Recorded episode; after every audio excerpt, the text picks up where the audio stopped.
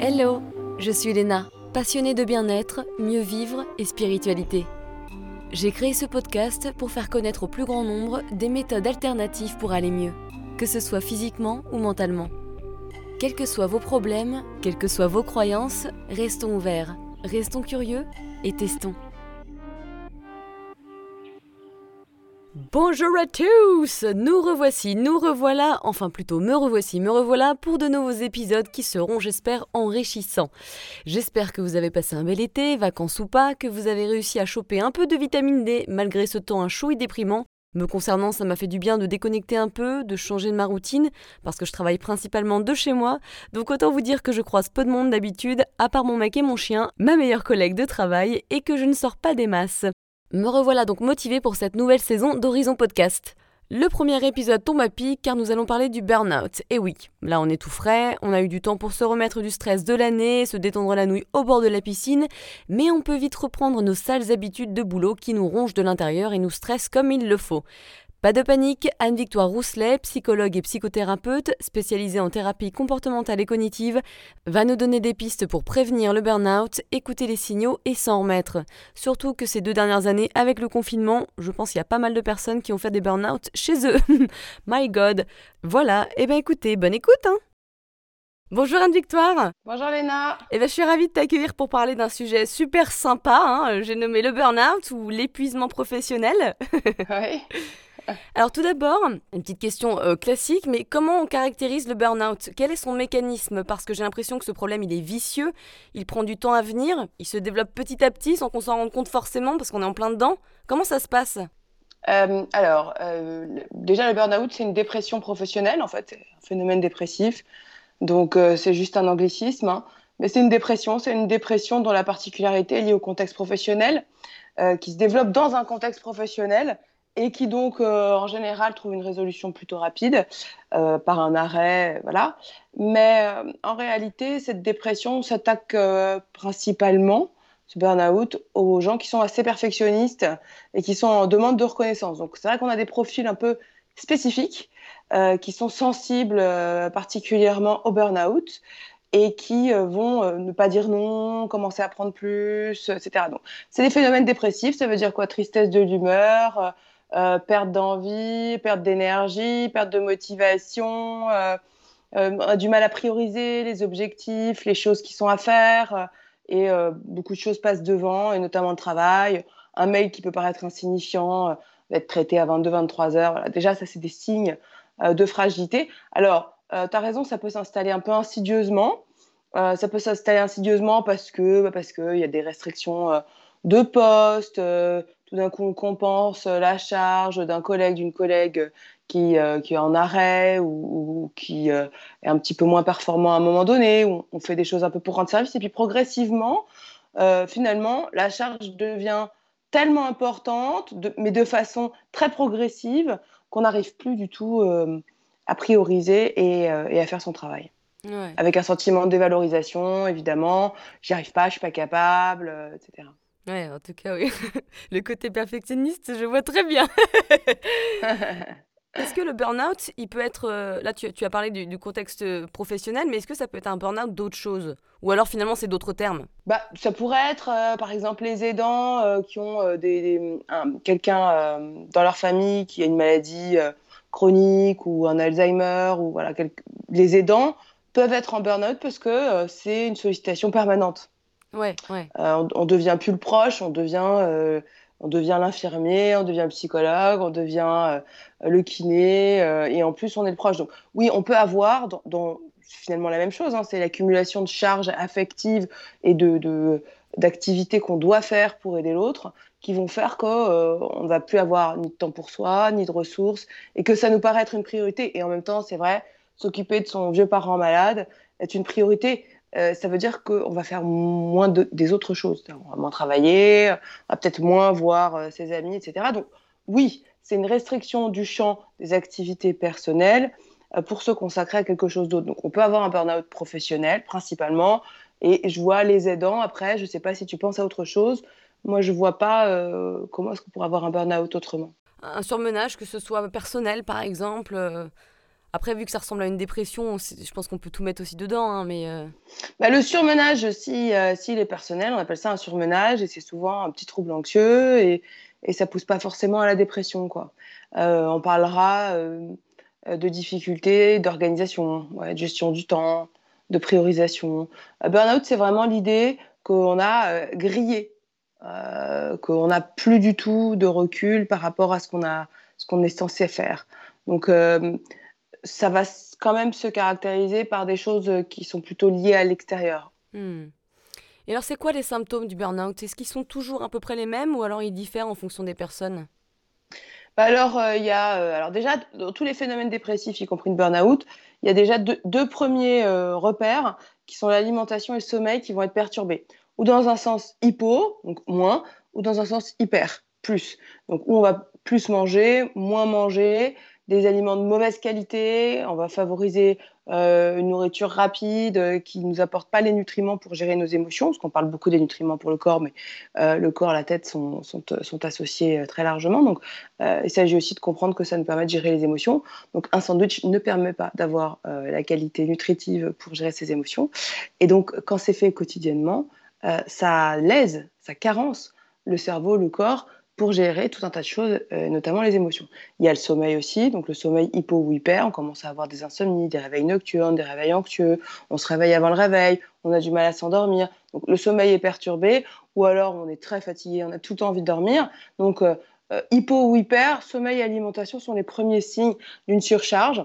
Ensuite, on va avoir tous les signes liés à l'humeur, donc la tristesse, euh, l'émotionnalité un peu plus importante, une réactivité émotionnelle plus forte, donc euh, dans un contexte qui peut être tout à fait neutre. On se met à pleurer devant un film qui n'est pas forcément à connotation émotive, euh, des choses comme ça, ou parce qu'on perd un jeu de société, ou voilà, bon, des choses qu'on ne faisait pas d'habitude. Donc il y a des changements de comportement qui sont dits un peu durables, c'est-à-dire qu'ils sont là depuis au moins 15 jours. Donc ça, ça fait partie des critères. Mmh. et puis il y a toute la sphère, on va dire, estime de soi. Euh, donc je me sens dévalorisée, je me sens pas capable de faire des choses, donc je vais moins euh, à des réunions de groupe, à des dîners, à des événements. Euh, je, me, je, me, prive, je, je m'inhibe, je restreins mon champ d'activité. Je diminue aussi mes activités personnelles, sportives, créatives, tout ce qui d'habitude me fait du bien.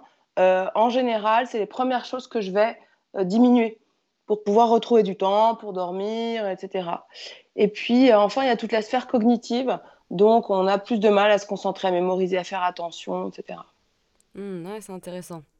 Intéressant, intéressant. Je suis en train de réfléchir par rapport à mon chéri parce qu'il travaille beaucoup, qui s'est aussi beaucoup occupé de moi euh, pendant ces trois dernières années. Et justement, il a fait une petite insomnie. Il en fait de manière régulière, euh, alors qu'il ne le faisait pas avant, tu vois. Donc, je vais ça. Et qu'est-ce qui se passe d'un point de vue métabolique? Alors, et Pourquoi le corps il finit par lâcher et plus en pouvoir? Qu'est-ce qui se passe? Alors déjà, cette question de la nutrition et du sommeil. Euh, ça, il faut savoir que la question de l'alimentation, elle est fondamentale pour la. C'est nos ressources, en fait, c'est l'essence qu'on met dans le, dans le, moteur. Hein. Donc, euh, si l'alimentation n'est pas adaptée et ne permet pas d'avoir euh, les vitamines, les protéines, tous les nutriments, les oligo-éléments, etc., on va à un moment avoir des petites notes de dysfonctionnement du cerveau. avec voilà, une, hyper, une hyper émotionnalité. Par exemple, le sucre rend nerveux. Le sucre énerve. Donc les gens qui mangent trop de sucre sont déjà un petit peu plus nerveux, mais aussi très fatigables. Parce que ça, engendre une forme de nervosité, mais ça fatigue aussi. Parce que c'est quelque chose à, digérer qui est difficile à digérer. Donc la question des nutriments de l'alimentation, euh, c'est fondamental. Et puis, euh, pour le cerveau et pour le corps en règle générale. Et ensuite, pourquoi ça grille? Parce qu'en fait, on, maintient cet état de tension sur plusieurs jours, plusieurs semaines. Si on a une grosse semaine de stress professionnel ou autre, bon, euh, ça passe, on se repose un peu plus derrière, on prévoit un gros week-end, bon. Mais si on maintient cette tension sur plusieurs semaines, plusieurs mois, on va observer un phénomène d'épuisement, c'est-à-dire qu'on va pomper dans les ressources du corps. Euh, et puis le, cerveau, le corps sont très intelligents, c'est une machine très intelligente. C'est-à-dire que ça va économiser là où ça peut. L'idée, c'est de préserver les fonctions vitales. Donc, dans un contexte où on est, on est en train d'épuiser nos ressources, c'est ça qui se passe, un hein, burn-out, c'est qu'on n'a plus de ressources. Euh, on est en train d'épuiser nos ressources et de pas assez recharger avec l'alimentation et le sommeil. Donc, comme on recharge pas assez, progressivement, on grignote les ressources, d'accord? Et on va se retrouver avec un corps qui fait des économies d'énergie pour pouvoir permettre euh, au corps de fonctionner, c'est-à-dire euh, les fonctions vitales, cœur, poumon, euh, des choses, respiration, donc des choses simples vont être maintenues, mais pas le reste. que la gestion des émotions va être abîmée, la, la concentration, la mémoire, l'attention, tout ce qui paraît à ce moment-là au cerveau secondaire parce que c'est pas vital, D'accord? Même si on peut dire, bah oui, la concentration, c'est vital. Si je regarde pas la route, je peux me faire renverser. C'est vrai, c'est vrai. Mais c'est pas vital au sens euh, premier du terme. Hmm. Donc, si on n'a pas ce qu'il nous faut pour manger, ce qu'il nous faut en sommeil, et si on dort, entre guillemets, alors, euh, le temps de sommeil, c'est 6 et 8 heures pour un adulte euh, normal. un adulte qui est fatigué, qui prend des traitements, quels qu'ils soient, hein, psy ou, ou autre, devrait dormir entre 8 et 10 heures par, par nuit. D'accord? Donc si on n'a pas ça, en fait, on va commencer à carencer. Donc l'urgent, euh, je dirais, quoi qu'il arrive dans ces contextes-là, c'est l'hygiène de vie. Et alors, avant d'en venir à ça, comment ça grille finalement? Comment ça se manifeste quand tu dis que ça grille? C'est que la personne ne peut plus se lever ou il y a d'autres symptômes? Comment ça se passe? Bah alors ça peut être ça, ça peut être du mal à se lever, ça peut être, euh, je sais pas, je regarde euh, un documentaire, je me rappelle pas ce qui s'est passé, je lis un truc, je me rappelle pas non plus, oh, je commence à oublier mes clés, des petits comportements que, dont, dont j'ai pas l'habitude en fait, qui, qui, ne me ressemblent pas. D'accord? Mettre en colère, l'irritabilité, j'ai évoqué l'irritabilité, la dépressivité, je vous dire ah non mais moi je suis pas capable, oh je suis con, j'ai oublié ça. Voilà, des petits des petits signes comme ça qui ne nous ressemblent pas sont des signes quand même d'épuisement. Et donc c'est comme ça qu'on peut commencer à repérer que ça grille. D'accord? C'est pas nous quoi. On rigole plus, euh, euh, on est un peu plus terre, on prend les choses au premier degré. Comment? On est à bout. Enfin, on est irritable. Oui, c'est ça. Exactement. Donc ça, ça peut être des signes euh, de, de, burn-out ou de dépression en règle générale. Mais c'est vrai que sans, sans, en arriver là, je trouve qu'il y a beaucoup de personnes hein, qui mm. sont un peu dans ce schéma-là. Même moi, hein, je le vois ces dernières semaines, j'ai eu énormément de travail.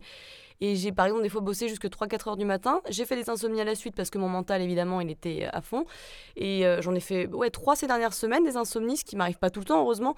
Et là, tu vois, je sens que ça se relâche un peu, mais en même temps, je suis hyper fatiguée, donc j'ai puisé dans mes réserves. je le sens. Mm. Après, heureusement, moi, j'ai une bonne hygiène de vie. En tout cas, je m'y attache vraiment pour l'instant, euh, parce que aussi, je suis déjà allée trop loin. Donc maintenant, j'ai cette notion-là d'équilibre. J'essaye en tout cas de le garder. Mais c'est vrai que oui, je pense qu'il y a beaucoup de personnes qui sont euh, susceptibles de faire un burn-out. Quoi, c'est de plus en plus quand même. Bien sûr. Et puis on est dans, aussi dans un mouvement où on nous demande de plus en plus, euh, où il faut euh, bien manger, être sportif, être un bon professionnel, être une gentille femme, euh, une bonne maman, euh, un bon papa. Enfin, il y a beaucoup de pression, beaucoup d'exigences autour de nous dans l'environnement, avec un peu un diktat aussi des réseaux sociaux qui les gens ne montrent que euh, les choses qui vont bien et qui sont jolies. Donc, c'est vrai que ça met une pression considérable que les gens se disent Ah, bah, si les autres y arrivent, euh, pas normal que j'y arrive pas. Donc, ça, ça peut induire un fonctionnement assez dépressif de dire bah, Les autres y arrivent, pas moi, c'est pas normal, je suis donc moins bien, etc. Donc, euh, c'est vrai qu'il y, a, y a une tendance aussi actuelle au tout, tout de suite maintenant. Or, bah, une hygiène de vie, par exemple, si on en a une mauvaise, ça se construit. C'est pas du jour au lendemain que on mange parfaitement bien, que voilà, rééduque des choses. Si par exemple, j'évoquais le sucre, que quelqu'un a envie de diminuer le sucre, bah, on commence par le diminuer, par se contenter que des sucres, que des sucres des fruits. Si euh, on met trois cuillères de sucre dans son café, on commence par en mettre deux, puis une, etc.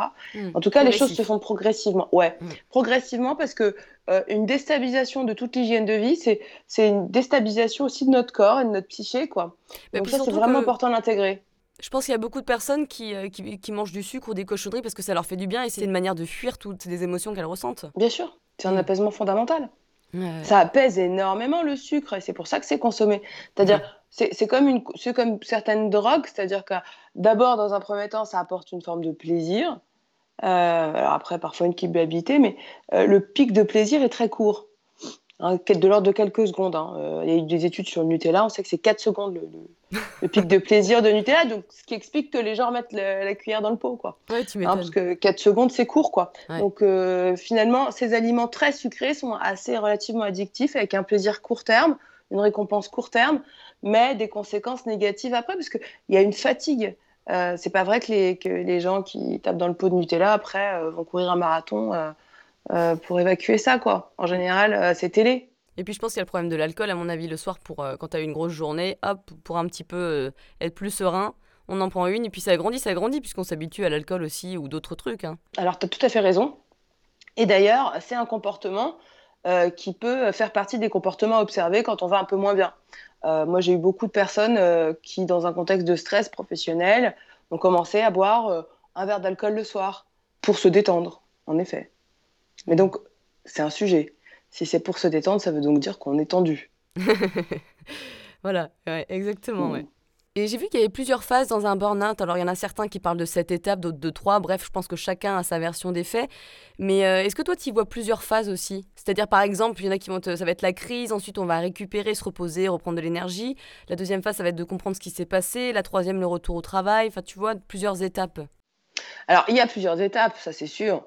Euh, c'est un révélateur. Euh, toute dépression est un révélateur, révélateur de son fonctionnement et d'une inadéquation entre nous et l'environnement. C'est-à-dire qu'il y a un moment moi, dans mon environnement, ça marche plus. Donc, ou je me change moi, ou je change mon environnement. Mais il y a une interaction qui ne fonctionne plus. Donc, euh, c'est d'abord une crise, en effet, une crise qui mérite un apaisement. Donc, souvent un petit arrêt, quelques jours, quatre jours. Pour, pour, un début de burn-out, quatre jours, c'est suffisant. parfois, ça peut aller jusqu'à 15 jours d'arrêt, voire plus. Hein. J'ai une dame qui a été arrêtée 10 mois. Hmm. Euh, parce que je voulais pas s'arrêter. Donc euh, voilà, voilà, mais on voit le, perfectionnisme, etc., euh, qui sont à l'œuvre. Donc il y a d'abord cette phase de crise, d'arrêt et de récupération. Après, il y a une phase un peu d'angoisse. Oh là là, faut que j'y retourne. Comment je vais faire? Oui, on va en parler ça. Ouais. Et il y a un changement en fait à opérer. Donc dans cette deuxième, dans cette troisième phase, on va dire, puisqu'il s'agit de parler de phase ou d'étape, comme comme tu veux, mais dans cette étape-là, on va d'abord s'intéresser à qui je suis, qu'est-ce qui s'est passé, pourquoi j'ai glissé comme ça, pourquoi ça m'est arrivé à moi, quelle forme ça a pris et pourquoi, et qu'est-ce que je peux faire pour éviter que ça, se reproduise. Donc c'est là qu'il y a une place pour la psychothérapie parce que l'idée c'est de comprendre qu'on a des mécanismes à nous. Donc euh, le perfectionnisme, ça a peut-être marché hein, quand on était à l'école, euh, on avait des bonnes notes, euh, demande de reconnaissance, le petit chouchou de la maîtresse, etc. Ça marchait. On avait des facteurs positifs liés à ça, et puis progressivement, bah, ça s'est éteint.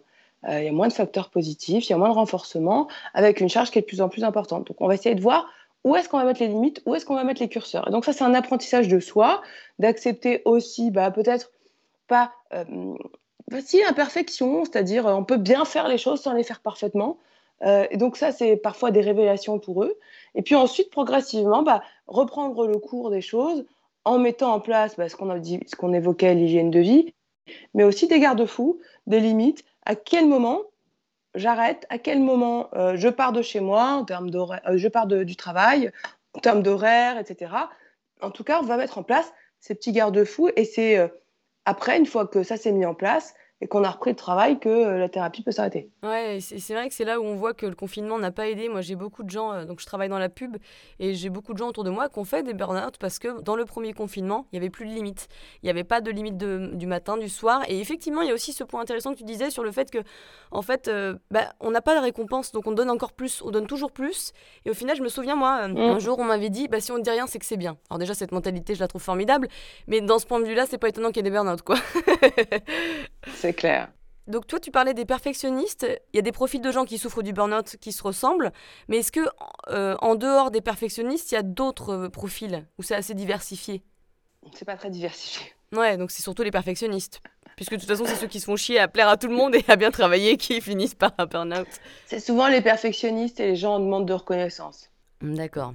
Ce qui est étonnant, c'est le cercle vicieux dans lequel les gens tombent, c'est-à-dire que les individus ils commencent à avoir des symptômes de burn-out, ils commencent également à perdre le contrôle sur leur vie, et du coup ils redoublent encore plus d'efforts pour essayer de reprendre le contrôle, et c'est vrai que là c'est le drame, ça s'empire. Et c'est ça qu'en fait il faut, comme tu dis, il faut peut-être à un moment se, se, poser pour se dire, bon, euh, où est-ce que j'en suis? Là je sens que je suis un petit peu à la limite, euh, euh, j'ai trop travaillé, je me sens pas bien, je me sens irritable, enfin c'est vraiment apprendre à reconnaître les signes, quoi.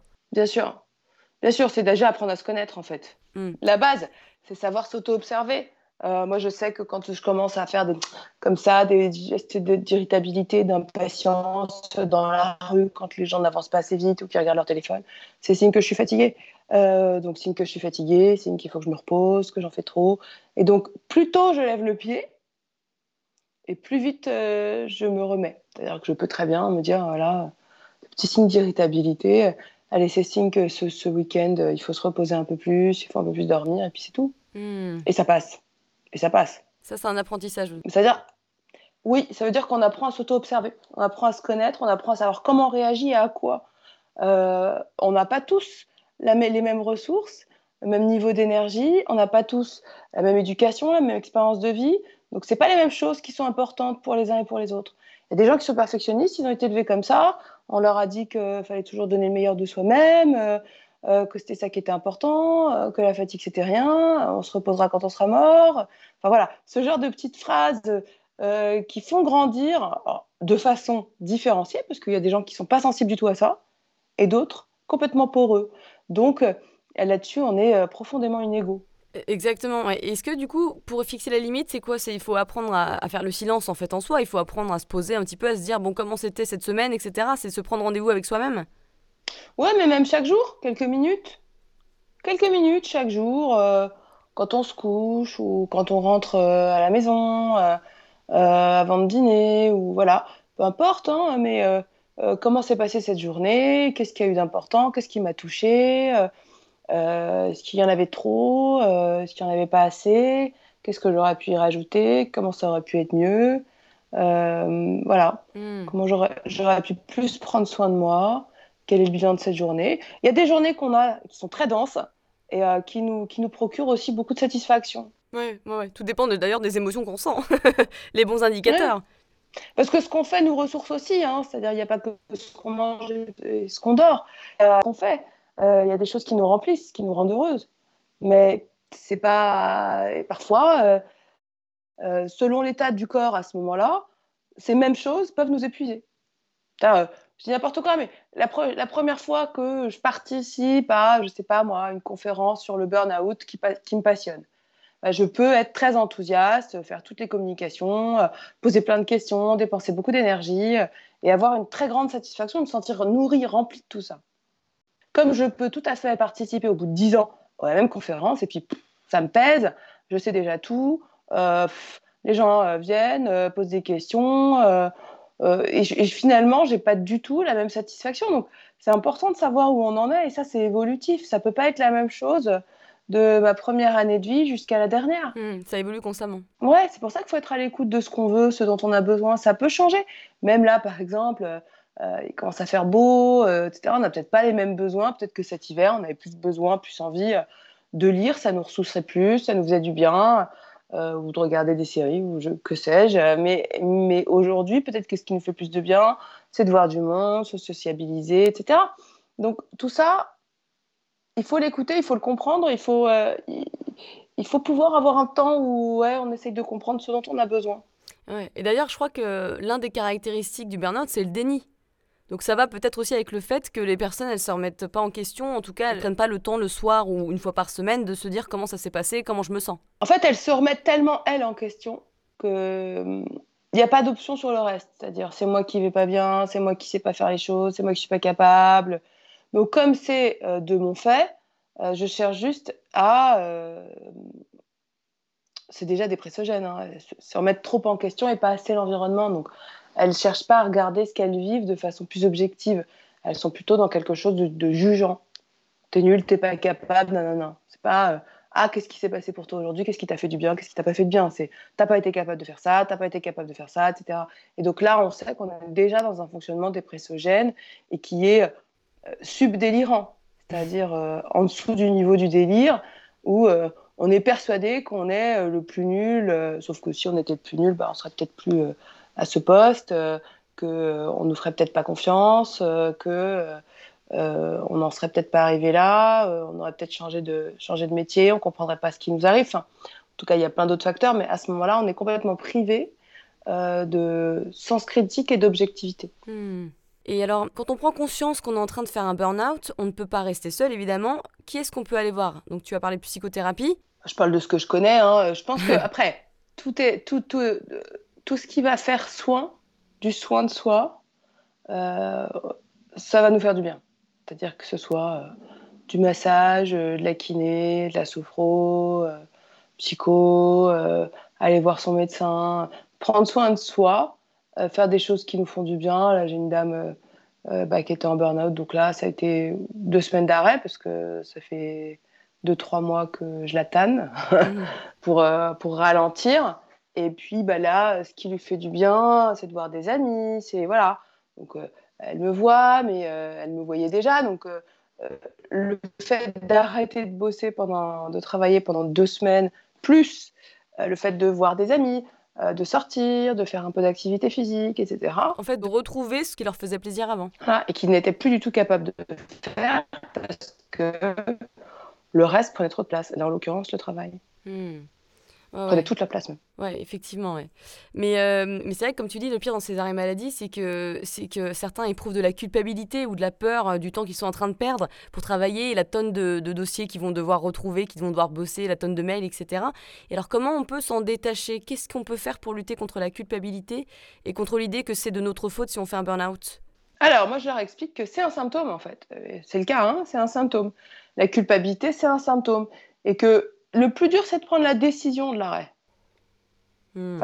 qu'ils acceptent. Déjà, il y a une autorité qui est le médecin qui va leur dire voilà, euh, on, va, je vous propose, je pense que c'est bien de vous arrêter. Et euh, donc, bon, déjà, c'est légitimé par une instance, une autorité.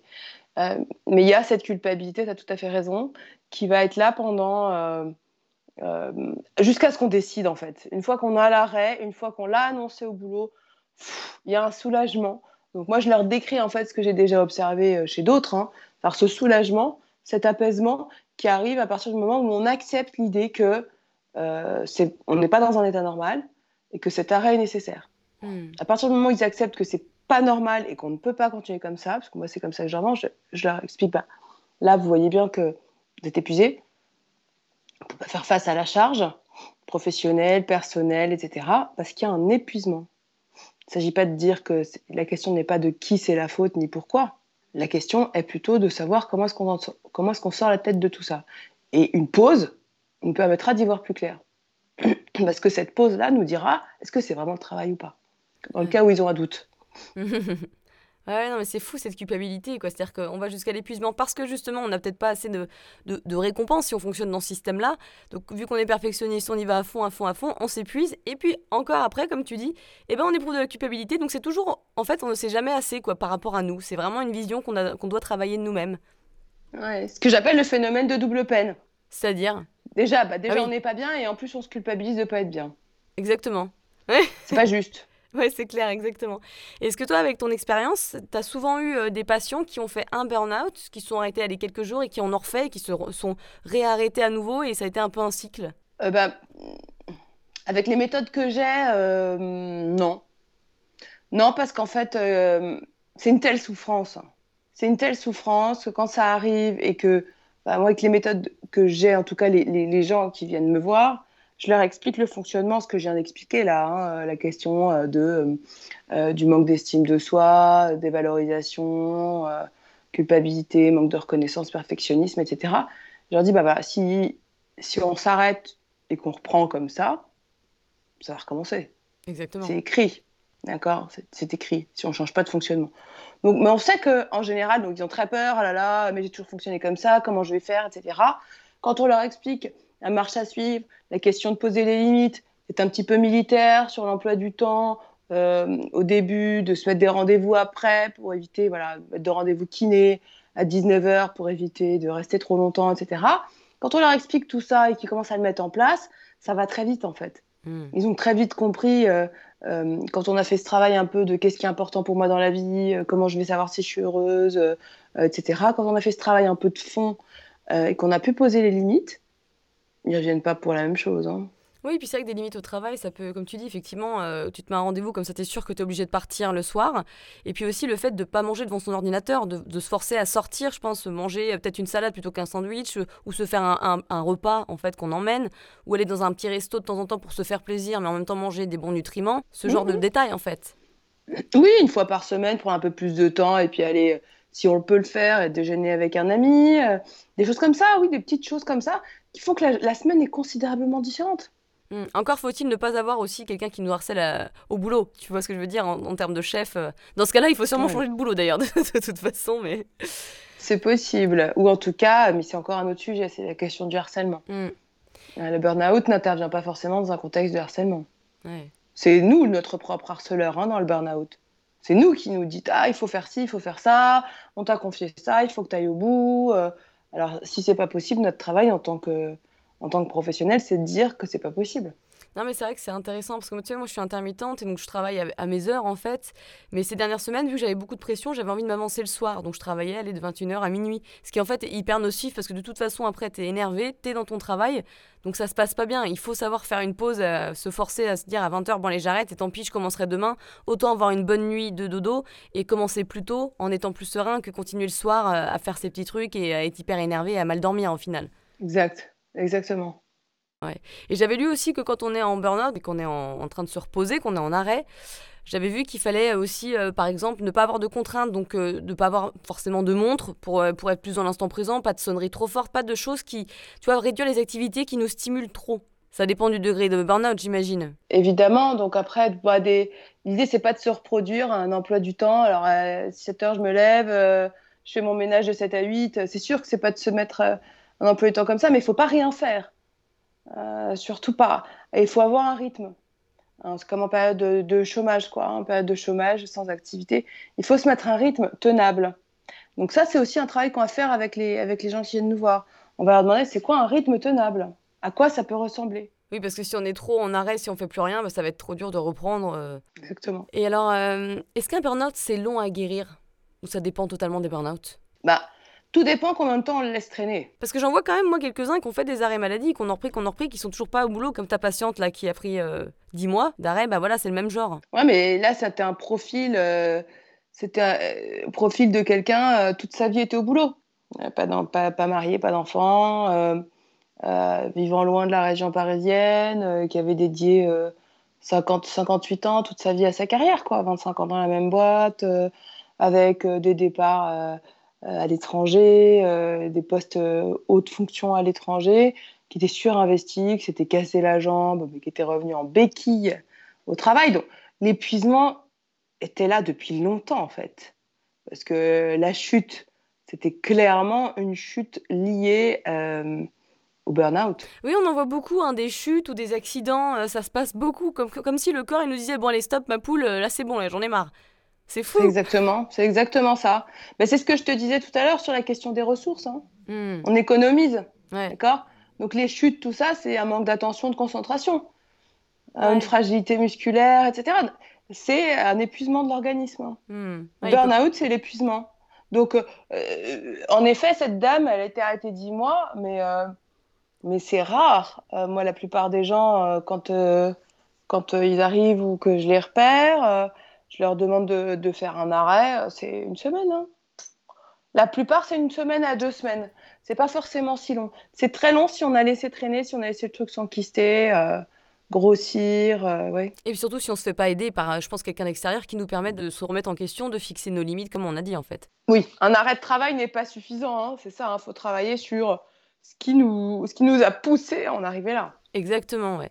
Quand on recommence à travailler, c'est quoi les erreurs à éviter pour pas repartir dans ce cercle stressé infernal qui nous a amené au burn-out? Parce que c'est ça, c'est important de savoir un peu comment on gère les mails, la, pression, comment on peut faire en fait. Ah, il y a plein de petites astuces. Alors, la première chose, c'est d'abord de repérer les limites. Donc, le rythme idéal, c'est le rythme qu'on a entre guillemets quand on est à la cool, fin de vacances. Là, on voit combien d'heures de sommeil on a besoin ce qui nous va bien, ce dont on a besoin de manger, combien d'activités euh, physiques on a besoin de faire, etc. Et donc c'est ce rythme-là qu'il va falloir récupérer. Donc, euh, pour éviter de retomber dans le burn-out, on a dit que dans, l'épuisement, euh, on a dit qu'il fallait déjà encadrer, mettre des limites aux horaires, au temps de travail. Ensuite, préserver à tout prix ses activités plaisantes. Plus on est stressé, plus on est fatigué, plus il y a de travail, plus il faut préserver ses activités plaisantes. D'accord? Son sport, euh, sa peinture, euh, que sais-je. Mais en tout cas, ces activités plaisantes, c'est important. Il faut vraiment les garder parce que ce sont des facteurs de protection. Autre chose, euh, on va organiser le temps, leur apprendre à organiser le temps, savoir combien de temps on met à faire quoi. D'accord? Un mail, un coup de fil, c'est pas 5 minutes, c'est entre 5 et 20 minutes. D'accord? Donc, la plupart du temps, les gens disent Ah ben j'en ai pour 5 minutes à faire ci, à faire ça, euh, à étendre le linge. Euh, euh, J'avais un monsieur comme ça qui, arrivait toujours en retard à mes entretiens parce qu'il disait Ah, je prends un dernier café. En fait, il arrivait un quart d'heure en retard Parce que prendre un café, ça prend pas 5 minutes en fait. Il faut le faire couler, il faut attendre qu'il refroidisse un peu, etc. Et donc, oui, en fait, c'est plutôt 15 minutes. Donc, systématiquement, mais c'est en discutant de ça, parce que lui, il arrivait toujours en retard, c'était un sujet pour lui, la gestion du temps. La gestion du temps, c'est un facteur de stress aussi. Hein. Je vois avec mon chéri qui ne maîtrise pas du tout le temps, et c'est vrai que 5 minutes, pour lui, c'est 25 minutes, j'avais compté. Hein. bah oui, mais du coup, les gens qui se mettent 10 euh, activités de 5 minutes en une heure, bah, si elles font pas 5 minutes et qu'elles font 25, on voit bien comment ils peuvent se sentir débordés, courir tout le temps partout. Oui, puis c'est vrai que les mails sont compliqués des fois à rédiger, il faut être concentré, on peut être déconcentré par un appel, enfin voilà, effectivement, ça peut prendre du temps, donc il vaut mieux être large. Voilà, il vaut mieux être large. Déjà, il faut se budgéter dans le temps, dans la journée, du temps pour l'imprévu. Hmm. Toujours. Il y a toujours un imprévu, un coup de fil, un truc.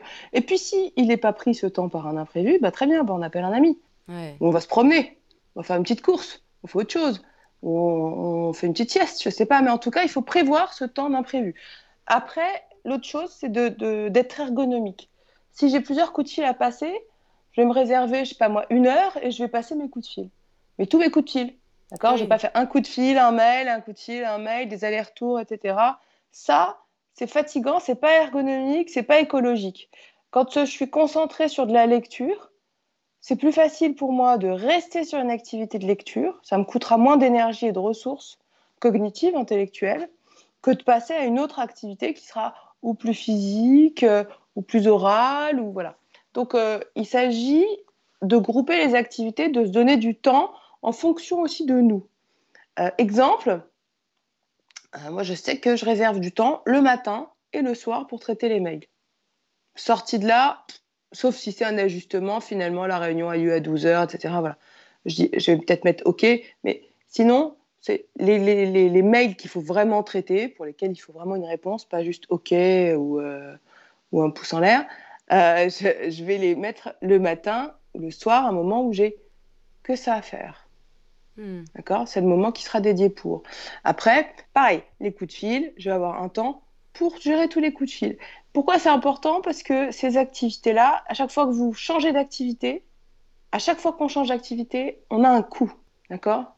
Un coût pour rediriger ses attentions, sa concentration vers autre chose. Oui, de l'énergie qui est dépensée. Euh, ouais, ouais. Alors c'est vrai qu'il y a des métiers où c'est un peu euh, toujours euh, téléphone, mail, téléphone, mail, mais peut-être qu'on peut essayer d'en prendre conscience pour organiser différemment, peut-être pas matin et soir, mais mmh. voilà, peut-être regrouper les coups de fil en tout cas et se dire bon bah allez, voilà, je mets une demi-heure pour faire ça et puis après je vais voir mes mails. Exactement. Exactement. L'autre chose, c'est de, de pouvoir évaluer combien de temps nous prennent les tâches. Hmm. Hein? Si on prend l'exemple de ton chéri, bah, qu'il puisse lui se chronométrer et dire Ok, euh, combien de temps je mets vraiment à faire ça? Vraiment à faire ça. Ah, bah je mets 25 minutes. En fait, c'était pas 5 minutes. Ok, bah la prochaine fois, je budgète 25 minutes et pas 5. Ouais, ouais, c'est pas mal peut-être de noter dans son petit carnet pour les différentes activités, mais au moins ça, ça évite les petits conflits. Exactement. Et sur, euh, sur une semaine, on fait ça j'en ai cinq minutes, j'en ai pour cinq minutes, je prépare le dîner. Et en fait, c'est un truc super long, risotto, et deux heures plus tard, euh, on n'est toujours pas à table, quoi. Et le pire, c'est qu'il est euh. brûlé parce qu'entre-temps, il est parti voir les mails. tu vois ce que je veux dire Et là, hop Exactement Exactement Donc, euh, donc on n'hésite pas à se faire aider, c'est-à-dire que bah, on a voilà, les petites alarmes, on lance un truc à la cuisine, on se met une petite alarme si on veut tourner, si on veut être sur autre chose, ou alors on est encore une fois, écologique et ergonomique. Et on reste dans la cuisine et on fait, je sais pas moi, les vitres, euh, euh, on nettoie les légumes, euh, on range les yaourts, enfin bon. Mais les alarmes, c'est pas mal parce que c'est vrai qu'effectivement, souvent, quand moi par exemple je cuisine, mais en même temps je vais repartir travailler dans mon bureau, et donc des fois j'oublie un peu parce que je suis rededans, comme tu dis, donc j'ai utilisé de l'énergie pour me remettre dans, dans, mes mails ou dans mon travail, et du coup j'oublie, donc ça cuit un peu trop. Donc c'est vrai que les alarmes, des fois, ça peut décharger un peu ton, ton mental, se dire, bon bah voilà, j'y pense plus. Exactement tout ce qu'on peut soulager de notre tête, c'est bon à prendre. D'autre part, je, préconise l'agenda papier. L'agenda papier, pourquoi? Parce que euh, on voit avec les heures, parce qu'on voit bien le temps qu'on a disponible. Là où sur le smartphone, il faut euh, faire euh, évoluer, bouger avec les doigts pour avoir une visibilité un peu plus générale, ou de la journée, ou de la semaine, ou du mois. Sur l'agenda papier, c'est beaucoup plus visible. Donc on voit les temps de repos, on voit à quel moment on a du temps pour autre chose et ça rend euh, une meilleure maîtrise du temps, meilleur contrôle du temps. Et puis il y a un côté peut-être plus sympa aussi de noter, de reprendre un carnet. Euh. Ouais. Et puis il y a un côté euh, réalisé quoi. Je peux ticker quand, quand j'ai réalisé hmm. ce que j'avais à faire. Ouais, c'est vrai. Ouais. Et alors par rapport aux horaires, comment on peut mieux gérer les choses? Donc tu avais parlé d'un rendez-vous, de se mettre des rendez-vous, mais sinon comment on peut se dire, bon, j'ai pas fini la tâche que je devais faire, mais c'est pas grave. Comment on peut, tu vois, ne pas culpabiliser en fait? Alors, on peut faire la liste de tous les facteurs qui m'ont poussé à. Qu'est-ce qui a fait que j'en suis arrivée là? D'accord. Déjà, ça va nous aider à comprendre qu'il n'y euh, a pas que euh, il y a la charge de travail, euh, il y a moi la, la, pression que je me suis mise, etc. On va essayer de décortiquer qu'est-ce qui fait que j'en suis arrivée là, quels sont les facteurs. Et donc, quand on va voir tous les facteurs, on va voir qu'en fait, la partie liée à soi, au manque de gestion, au manque de compétences, etc., va être très réduite. D'accord? Donc, faire la liste de tous les facteurs qui nous ont poussés à tomber là-dedans. Mais comme tu dis, il y a aussi beaucoup de pression qu'on se met avec nous-mêmes. Alors c'est vrai que c'est difficile d'apprendre à, se dire bon bah c'est pas grave, j'ai pas fini, je finirai demain quand on est perfectionniste. Mmh. C'est tout un apprentissage quoi. Oui. Est-ce qu'on peut y arriver tout seul ou on est obligé d'avoir de l'aide extérieure pour euh, changer cette mentalité?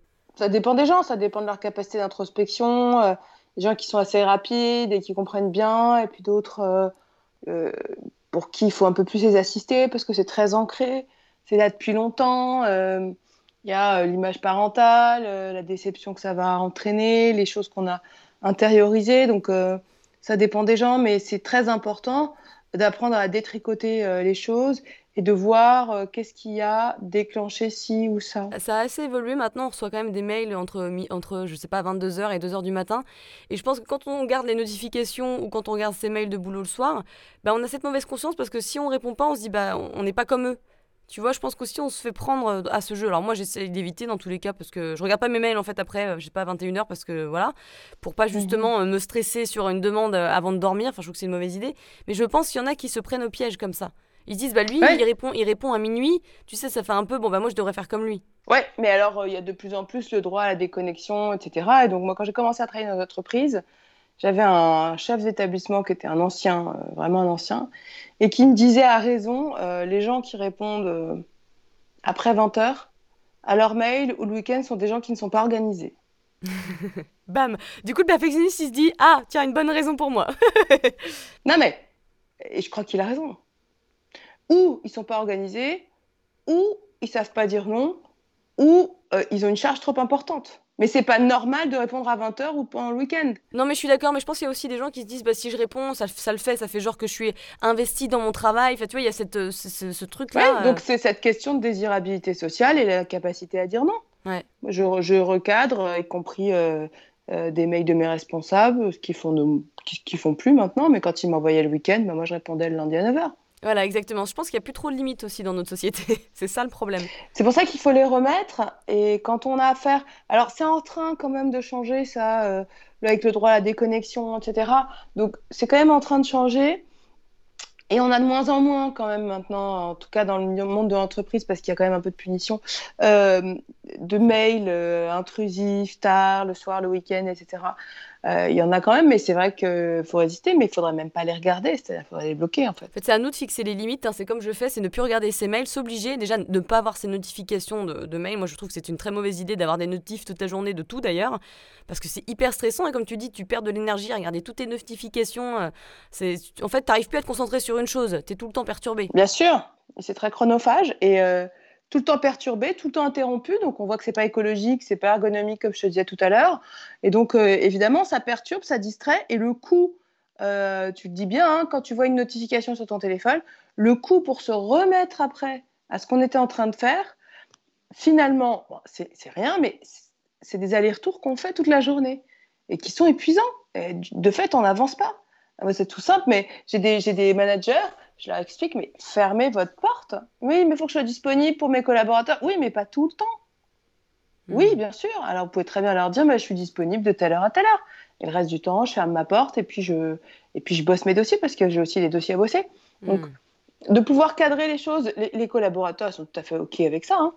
Il n'y a aucun problème. Hein. C'est le manager qui se met cette pression-là, d'être disponible tout le temps. Ouais, exactement, comme les perfectionnistes qui finissent au burn-out. C'est pareil, ça à eux de changer finalement. C'est dans son microcosme aussi. Hein. Alors bien sûr, il y a la mm. société qui nous impose pas mal de choses, mais c'est vraiment à nous de fixer les limites. Quoi. Je trouve que c'est un peu le message euh, d'aujourd'hui.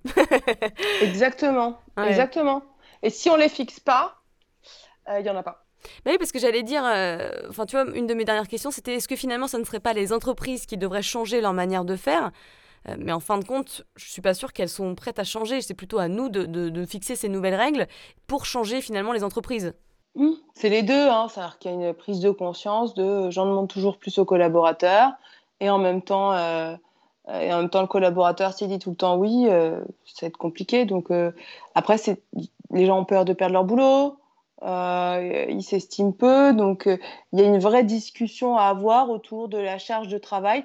La fiche de poste aussi, quand on parlait de retourner au travail après, moi, je leur demande d'écrire leur fiche de poste. Et on se rend compte qu'il y a quand même beaucoup d'endroits où ça n'a jamais été fait, la fiche de poste. La fiche de poste, c'est quelles sont mes missions, qu'est-ce que je dois faire? Parce que ça dépasse rapidement, en fait. Ça dépasse bah, voilà. Oui, puis attendez, si je mets, euh, si, attends, si je mets la participation, euh, réunion machin, euh, rédaction, rapport, bidule, on met tout, tout, tout, management de X et Y, si je mets écriture, rédaction des mails, lecture des mails, si je mets tout, ben, je me rends compte que oui, mes journées de 7 heures, 7, 8 heures, 10 heures de travail sont très rapidement prises, quoi. Et donc, bah ouais, donc le dossier supplémentaire, bah, je vais le faire la nuit. Hein. Alors on va finir par un jeu de questions-réponses. L'idée c'est de répondre rapidement à une petite série de questions.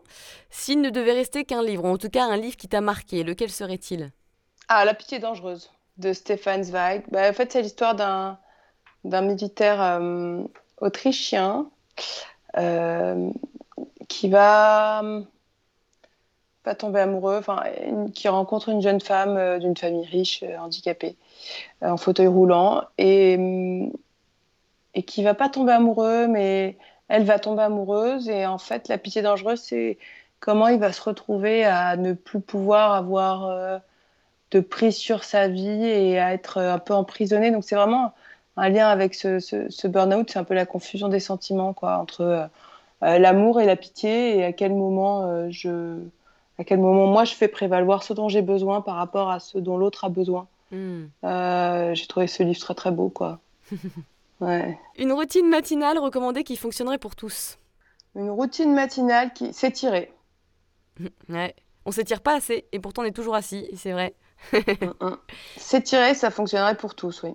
Une habitude à prendre bah, Ce qu'on disait tout à l'heure, prendre euh, quelques minutes, euh, cinq minutes le soir pour euh, essayer de réfléchir à ce qui a été agréable, positif dans notre journée, ce qui a été trop, et voilà. Et puis aussi, effectivement, prendre cinq minutes pour euh, se sentir, pour euh, se recroqueviller dans son monde interne et se dire comment je me sens, c'est quoi mes émotions, est-ce que je suis tendue, est-ce que je me sens bien, est-ce que je suis stressée, où sont mes angoisses. Enfin, tu vois, je pense aussi mettre de la mmh. conscience dans ses émotions et dans ses sensations. Ouais, et arrêter de se juger. Ah bah ça, alors ça, ouais, hein, ça clairement. Juste, hein. juste s'observer sans se juger. Ouais, ça serait une bonne habitude à prendre. une habitude à supprimer. Le smartphone. Ou en tout cas les notifications. Ouais. Oui, non, mais les écrans, les écrans, euh, les écrans quand c'est pas nécessaire, quoi. Les écrans, euh, l'habitude, l'habitude de l'écran et du bruit sans raison. Si on met de la musique, ok, mais si on regarde un documentaire, ok, mais l'habitude de mettre quelque chose juste pour. Euh, tu vois, moi j'essaie de m'exercer justement quand je suis en salle d'attente. J'essaie de pas systématiquement prendre mon portable. Alors c'est pas tout le temps, mais pareil dans le métro tu vois ou alors je mets de la musique mais je vois tout le monde qui est dans son téléphone et c'est vrai j'essaye de plutôt bah, de regarder les gens de voir ce qu'ils font à quoi ils ressemblent un peu une sorte de connexion hein, euh, plutôt que d'être tout le temps recroquevillé sur mon écran Exactement, se resociabiliser, regarder un peu ce qui se passe autour de soi. Alors c'est pas pour, pour, autant qu'on va se parler dans le métro, ce qui est dommage, je trouve. Moi j'aimerais bien qu'on papote un peu, mais bon. ah ouais. Euh, ah bah faut aller, faut aller. Hein. Il y a plein de gens disponibles. Ah bah en, fait, ce qui est marrant, c'est que j'aime bien, c'est faire un sourire. Ça perturbe les gens. Alors il y en a la moitié qui répondent pas parce qu'ils sont choqués. Pourquoi elle avait fait un sourire? Elle est folle, elle est bizarre. Mais des fois, effectivement, du coup, ils sont là. Ah, attends, ça fait du bien. C'est vraiment, tu sais, quand tu croises quelqu'un qui te sourit, tu t'y attends pas. Ça te fait une sorte de douceur qui, qui arrive vers toi, une vague de douceur. Et voilà, c'est comme ça qu'on peut changer le monde, c'est en souriant un peu plus. ça serait bien, ouais. Quel conseil tu pourrais donner pour garder la forme et se sentir bien? Essaye d'avoir un peu d'activité physique tous les jours et d'activité sociale tous les jours. Hmm. Que ce soit un coup de fil ou. Euh, voilà, essayer de rester en contact et avec son corps et avec les autres. Ouais, ou croiser un voisin si on vit tout seul ou quelque chose comme ça, quoi. Ouais, au gardien. Prendre le temps, et puis prendre le temps de discuter cinq minutes avec son boulanger, enfin, des choses comme ça. Mais voilà, euh, on, est, on sort du confinement. Euh, c'est vrai que pendant cette période-là, je pense que ça faisait particulièrement de bien d'avoir ce petit moment de sociabilisation et puis un peu d'activation physique. Quoi. Alors, on parlait des étirements, euh, un, peu, un, peu, de marche à pied, euh, sortir, prendre l'air. Hmm. Un moyen de se déstresser rapidement La respiration ventrale. Alors toi, comment tu la pratiques pour ceux qui ne savent pas? Alors moi, j'inspire en comptant dans ma tête trois temps, donc euh, et en gonflant bien le ventre comme ça. Je gonfle bien mon ventre, je bloque une à deux secondes, pas plus, et je relâche tout. Et en fait, c'est faire ça en série de 10. prend une minute. Hein. Hmm. Voilà. Et en comptant pour essayer de court-circuiter avec nos ruminations quand on a la tête qui. Ouais. Euh, la médecine alternative à tester impérativement. Ah oui, moi j'aime bien l'hypnose. Pas mal, ouais. Quel conseil tu pourrais te donner à ton plus jeune toi, 15 ans plus tôt par exemple? Travaille pas trop. au final, ça a beaucoup bossé, j'imagine. Oui, ça a beaucoup bossé, mais pas que. Où est-ce qu'on peut te trouver, euh, Anne-Victoire? Alors, euh, me lire, euh, j'ai écrit un livre sur la schizophrénie. c'est pas trop le sujet, mais pourquoi pas, on sait jamais. ouais, j'ai écrit aussi un peu sur la dépression, c'est de la lecture plus scientifique. donc j'ai écrit Mieux vivre avec la schizophrénie, mais il y a des outils de gestion du stress en fait. Hein. Gestion du stress, interaction sociale, voilà. Ça, c'est chez Duno et c'est à mon nom, Victoire Rousselet. Et après, où est-ce qu'on peut me trouver? Euh, Alors, j'ai fait un, tout petit peu de, de, médias sur RFI, RTL, et, et puis. Euh, et puis sinon, euh, dans mon cabinet. 10 rue du Four et sur le site de la FTCC. Eh ben merci beaucoup Anne-Victoire. Bah merci à toi Léna, c'était un plaisir.